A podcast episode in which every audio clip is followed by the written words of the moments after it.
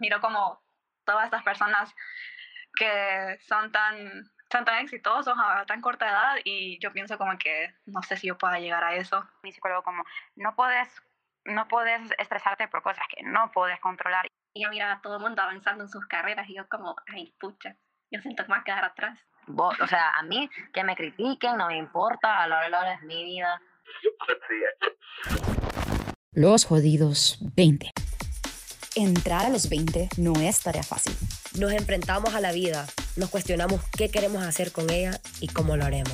Pero no tenemos las respuestas. La verdad es, nadie sabe lo que está haciendo. Pero no estás solo. Los Jodidos 20 nace para acompañar y compartir con todos aquellos que se encuentran descifrando su vida. Igual que nosotras. Hoy estaremos hablando sobre ansiedad, sobre el futuro. A nuestra edad, pues creo que empezamos a cuestionarnos qué vamos a hacer con nuestra vida y cómo, hacer, cómo haremos todo eso para lograrlo. Entonces, eh, bueno, estaremos dando nuestros puntos de vista y hablar un poquito de todo, pues. Um, bueno, eh, siento que todos cuando salimos del high school estamos como, ¿qué vamos a hacer con nuestras vidas? No sabemos qué rumbo eh, llegar. Y yo, por ejemplo, yo mi papá solo me dijo, métete a la U y estudia algo, yo no sabía qué meterme. entonces todo el mundo me decía que, que era buena dibujando, entonces me metí a diseño gráfico, que ya no sentía que era lo mío. Y yo miraba a todo el mundo avanzando en sus carreras y yo como, ay, pucha, yo siento que me voy a quedar atrás y voy a estar miserable haciendo algo que no me gusta. Entonces, luego de un año me cambié de carrera y pues estoy más tranquila, pero igual todavía no sé qué es lo que estoy haciendo con mi vida a mis 21 años. Eso, eso es algo que pasa, bueno, que es la verdad súper común, que pase que, o sea, entras a una carrera porque, o sea, solo salís de high school y ya tienes que tomar esa decisión de un solo, y, es una decisión súper importante y solo esperan que vos sepas qué es lo que querés hacer y se te vienen todas esas dudas de si lo, si, vas a, si lo vas a disfrutar, si lo estás haciendo bien, o pueda que sea una carrera que te guste y que te llame la atención, pero una vez que estás en ella no disfrutas el proceso. Y yo siento de que una carrera es, es no solamente de, de, que te guste, te llama la atención en general, pero que disfrutes como el camino, porque van a ser de cuatro a cinco años que vas a estar estudiando diferentes clases de esa carrera, pues. Entonces tiene que de alguna manera disfrutar Em, esas clases y disfrutar ese proceso y no que ese proceso vaya a ser algo, algo agobiante y eso es algo que les pasa mucho. O sea, he conocido tantas personas que, que, les pasa lo mismo, pues empiezan su carrera y luego cuando ya están en la mitad pues se sienten, se sienten estancados y realmente uno piensa como que, wow, solo a mí me está pasando, pero es algo, wow, demasiado común. Sí, estoy totalmente de acuerdo. Yo conozco a gente que están así como decís, a mitad de carrera y después dicen como, Mm, no, la verdad que me quiero cambiar, eso no me gusta y ahí cada quien va a su tiempo, eso lo tengo así, como que yo, mis amigas, algunas de mis amigas ya se graduaron, algunos de mis amigos, a mí me falta que un año y alguna gente, hace poco una amiga mía de Unitec me habló y me dijo como, vale, vos vas tan adelantada, yo no sé qué hacer, yo dije como que mira, con tal no estés atrasándote por pereza, por decir así, todo a su tiempo. Vos solo metele, echale ganas y te vas a poder graduar, pues, no, o sea, no al mismo tiempo que, que todos, pero a tu tiempo, que siento yo que es algo que bastante gente maltripea, que es como, wow, todo el mundo se está graduando, yo me quiero graduar al mismo tiempo, y es como cero, o, sea, o graduate cuando, cuando te toque, pues, pero tampoco es de, ¿cómo puedo decir? Como estancarte igual, pero por querer, ¿sabes? No sé. Exacto. En mi caso, em, a mí me da bastante ansiedad sobre el futuro, porque, bueno, a mí me tocó trabajar desde los 18 años, ¿verdad? desde muy chiquita, bueno, incluso desde los 16 empecé, cuando trabajaba en estable y, y más las clases, y tuve que aprender cómo lidiar entre las dos vidas. Mi mamá me enseñó a independizarme desde muy pequeña y básicamente mis ansiedades sobre el futuro son eh, qué voy a hacer ahora, cuál es el siguiente paso, cómo me compro una casa, cómo me compro un carro. Wow, sí. el carro, el carro ya, ¿verdad? Pero yo digo, ¿y en la casa? ¿Y, y qué, qué, esperan de mí? Mi hermana se fue y yo, yo me quedo aquí, ¿qué puedo hacer para mejorar? También tengo la ansiedad no de, de, no de la gente en sí, porque a través de los años, yo tengo 22, aprendí como que ya no importa lo que alguien más piense, sino sí importa que alguien más mire y aprecie tu trabajo y, y tu reputación como profesional, profesional para mí es muy importante. Entonces, eso, eso me pone bien ansiosa a veces también, las clases, uy. Ay, no, sí. Especialmente ahorita que estamos ya en la recta final, que estrés. Sí, claro que sí. Bueno, y eso que mencionaba Francia sobre um, esa parte económica, por decir así, ya empezás a cuestionar de cómo vas a hacer para hacer tus cosas, pues. Yo eso lo he pensado bastante porque, o sea, a mí me ha caído, me ha caído el 20 de que, de que yo no voy a poder vivir con mis papás toda la vida, pues. Y me pongo a pensar como, pucha, de aquí a, los, a cuando cumpla que 25 años, me gustaría estar ya como en proceso de que ya me voy a ir, ya me voy a ir saliendo. Pero en eso me pongo a pensar, wow, o sea, ¿de dónde, de dónde se consigue tanto dinero? Pues porque eh, una casa no es así nomás, un terreno no es así nomás. Eh, Luz, agua, internet. Sí. Tal vez para un apartamento. Está todo eso. Es yo, lo, yo lo que le digo a mis amigas, quisiera ganarme la loto. O sea, ese ha sido mi, mi catchphrase todos estos, todos estos meses, como que quisiera ganarme la loto, me necesito ganar la loto. Y todas mis amigas como que yo igual, qué estrés.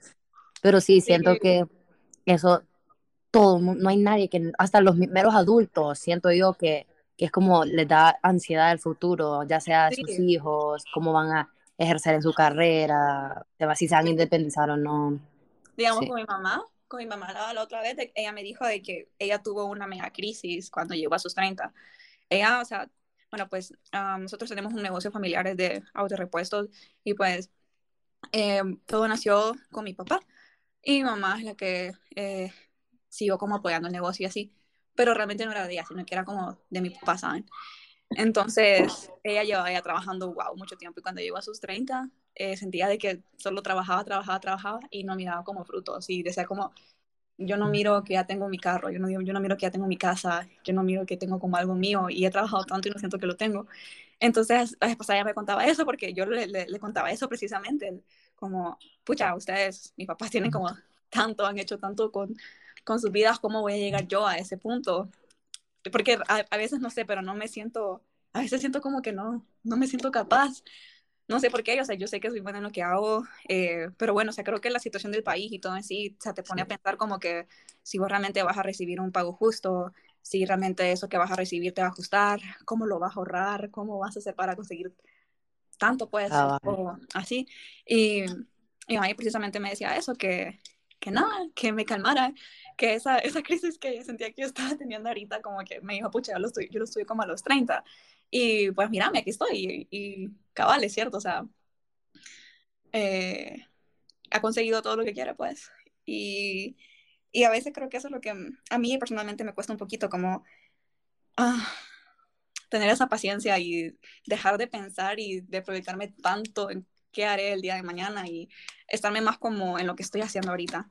Incluso, o sea, eso es algo con lo que yo siento que como... Eh, que con lo que lucho bastante, porque, no sé, a mí sí de verdad lo pienso como más de lo que quisiera admitir. Y pues nada, se lo, hasta se lo he comentado como, hasta lo he comentado en terapia, así. Y algo que me dijeron a mí, y hasta me dejaron de tarea, ¿sabes? Me dijeron como que te vas a sentar y vas a hacer una lista de las cosas que vos has hecho hasta ahora.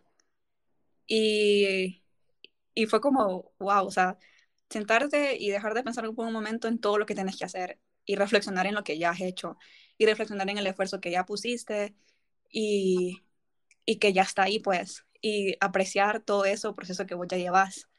Entonces, no sé, eso es algo... Es súper eso, la verdad. Sí, Siento que debería de hacerlo. Sí. sí, es un buen ejercicio, la verdad. A todos los que nos están escuchando, si ustedes piensan que tal vez así pueden liberar un poco de estrés y de ansiedad, prueben hacerlo y ahí nos cuentan claro le funciona o no. Sí, o sea, definitivamente, o sea, sentarte y reflexionar sobre eso, sí, claro que te ayuda muchísimo, pues. Y como les digo, de, de parte de mí, de que yo siento que eso es algo que, un tema que sí me toca bastante, pues porque, bueno, pucha, a mis 19, ya casi a, lo, a los 20, pero sí, ya, ya comienzo a pensar esas cosas. Y como les digo, muchas veces no me siento capaz. O miro como todas estas personas que son tan son tan exitosos a tan corta edad y yo pienso como que no sé si yo pueda llegar a eso. Me pasa bastante. Entonces, siento que a todos, sí. Que uno, todo el mundo piensa como que el tiempo se está acabando, que a los 20 uno ciertas cosas ya hechas, como definir tu vida, tener casa, carro propio, pero siempre, aunque tengas 50, esos mismos problemas se te pueden surgir. Entonces, Siento que nunca es tarde, ¿no? Puedes tener 60 y comprar tu primera casa a los 60 o casarte a los 80, uno nunca va a ser tarde.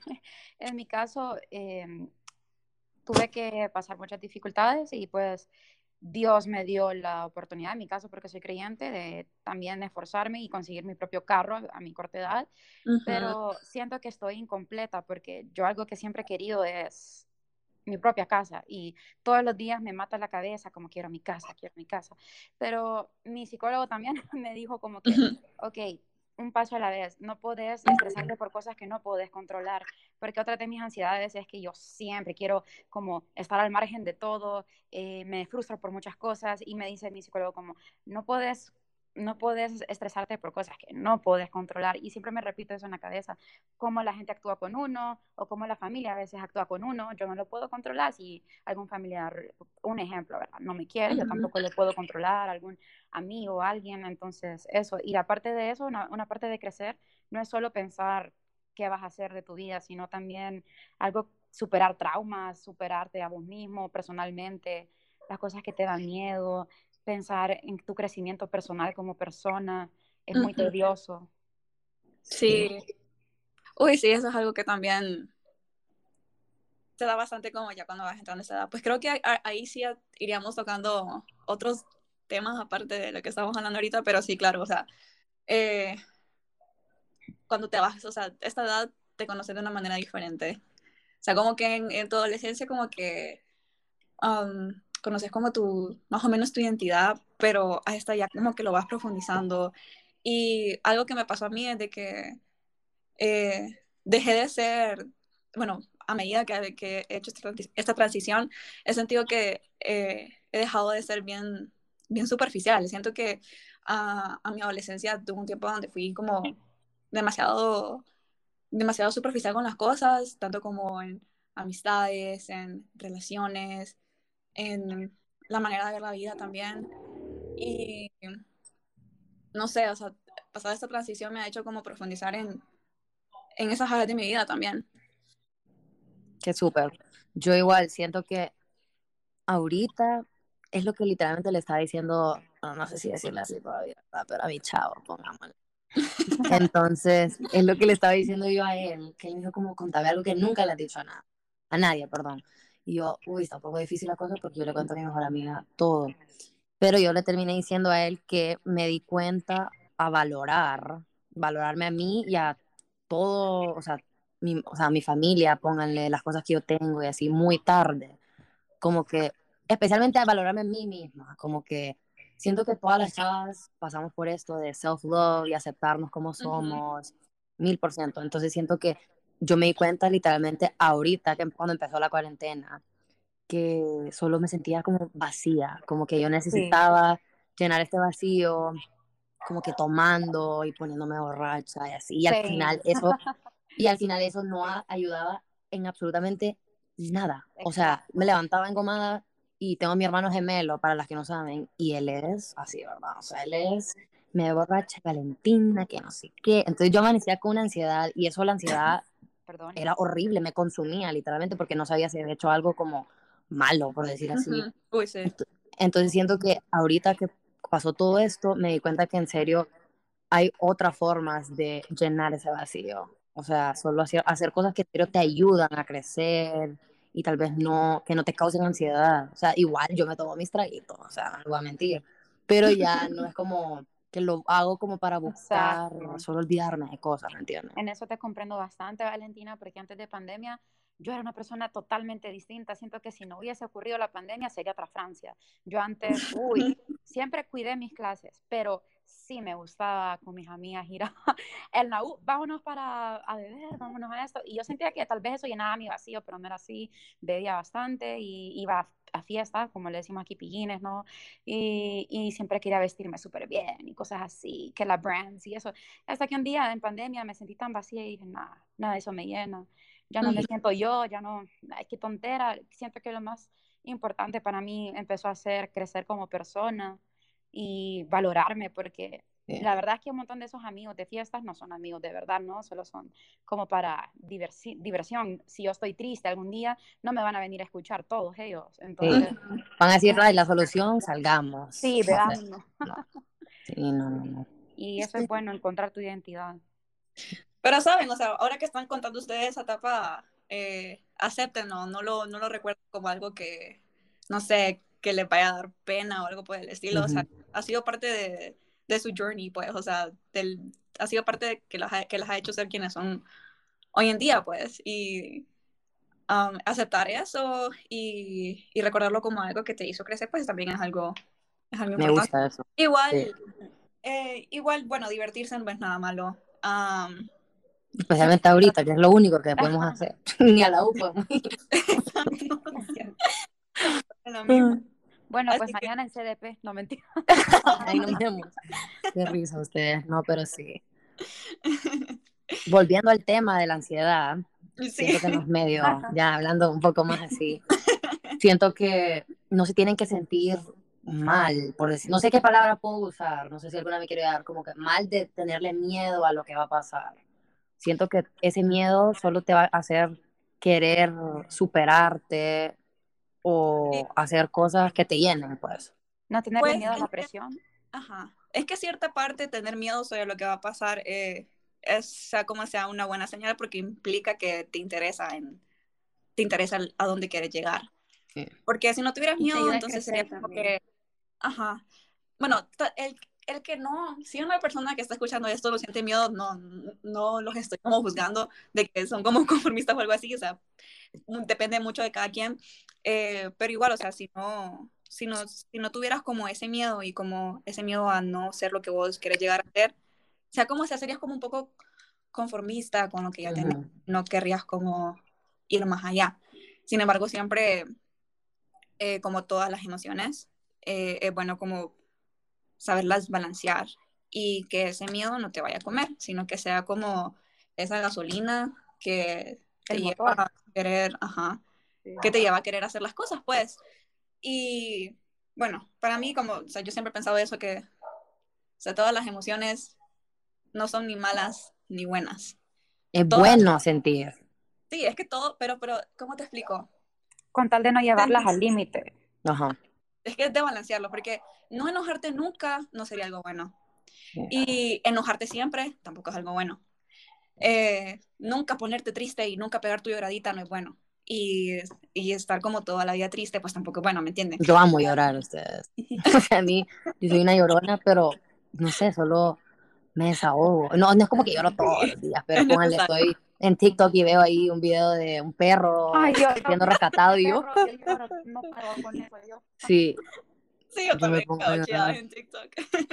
He pegado buenas chilladas.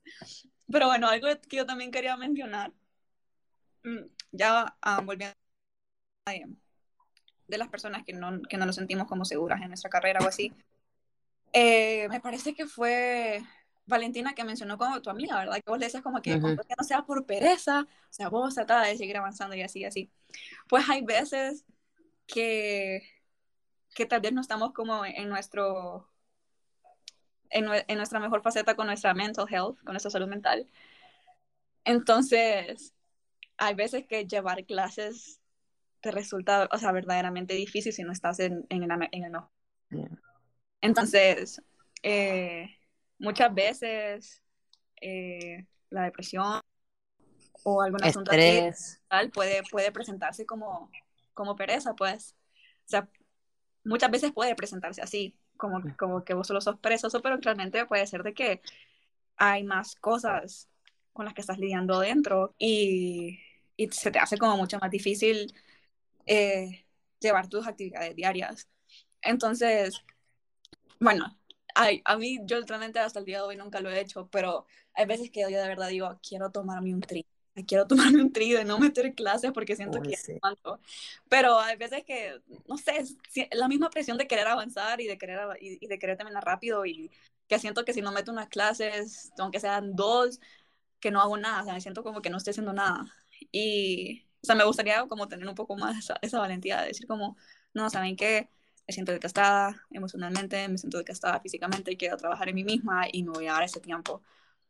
Eh, no sé, no sé si, no sé cómo lo verían como otras personas, pero en lo personal hay veces que sí me gustaría hacer eso. Mira, ese es un problema, bueno, antes mío, el que dirán. O sea, yo era como, si hago tal cosa, ¿qué va a pensar tal persona y tal persona y tal persona? Entonces, a la hora de la hora era algo que a mí me gustaba y no lo hacía por qué iba a pensar la demás gente. Entonces, siento que ahorita que ya, pues, me, me acepto, por decir así, ahora no es como que voy a andar haciendo lo que me dé la gana, pero si a mí me gusta em, andar vestida solo de amarillo y la gente es como, ay, no, qué rara, Valentina. ¿Vos te estás vistiendo así? No, soy yo. Vos- o sea, a mí que me critiquen, no me importa, a la hora de la hora es mi vida. Tengo 22 años, tengo toda una vida por delante. como- Si yo quiero vestirme hoy solo amarillo y mañana solo azul, solo yo me voy a vestir así. pues. Soy que toda la razón. yo me he visto así de Bad Bunny. con la. ¿Vieron la, la foto que salió hace poco que andaba en un partido de básquet como con un measuring cup, como, con- como tomando ahí? Yo, y con unas botas como amarillas y yo, no puede ser. Lo amo. Exacto, ese es el, el mero ejemplo de yo hago, literal como su canción, yo hago lo que me dé la gana, se llama, ¿verdad? Exacto. Exacto, ahí está. llama yo hago lo que me da la gana. Literal, ahí está. Yo solo quiero decir una frase que me ayudó mucho. Esta me la dijo mi novio, eh, porque yo antes siempre quería, ya no me importaba lo que la gente decía de mí, pero sí me importaba lo que mi familia, eh, principalmente mi, mi abuela o tía, me decían como, Ujú. tenés que ser esto, tenés que ser mejor que tus hermanos, y así. Y algo que me dijo mi novio siempre es como, no tenés que probarle nada a nadie, solo a vos misma. Y él me lo dijo, y esto me quedó, pues, y siempre me lo repito, yo no tengo por qué nada a nadie. Yo Un aplauso para tu bien. Sí. Sí, tiene toda la razón. O sea, hace poco yo también vi un quote, pero no me acuerdo cómo era, pero decía, a la hora de la hora, la única persona que va a estar con vos siempre sos vos. O sea, vos vas a estar ahí como, obviamente en la tumba, por decir así, súper dark, pero en la tumba ya, solo vas a estar vos, pues, no es como que alguien se poner al lado tuyo a dormirse con vos, pues, no. Pero sí, del día, solo nos tenemos a nosotros mismos. cabal. Es correcto. Bueno, ustedes ha sido súper cool hablar y desahogarnos un poquito sobre cómo nos sentimos. Pues más que todo eso es el propósito del podcast, ¿no? Um, de hacernos recordar de que no somos los únicos pasando por, esta, por estas situaciones Sí. que es, o sea, como sea, estamos juntos en todo esto y que no hay por qué sentirse incomprendido, ¿no? O, o de decir, wow, solo me está pasando a mí, porque estamos en el mismo bote. Entonces, bueno, les agradecemos y están pendientes ah, para el próximo episodio eh, y para el tema que estaremos tocando. Pueden encontrarnos en Twitter, Instagram y Facebook como Los Jodidos 20.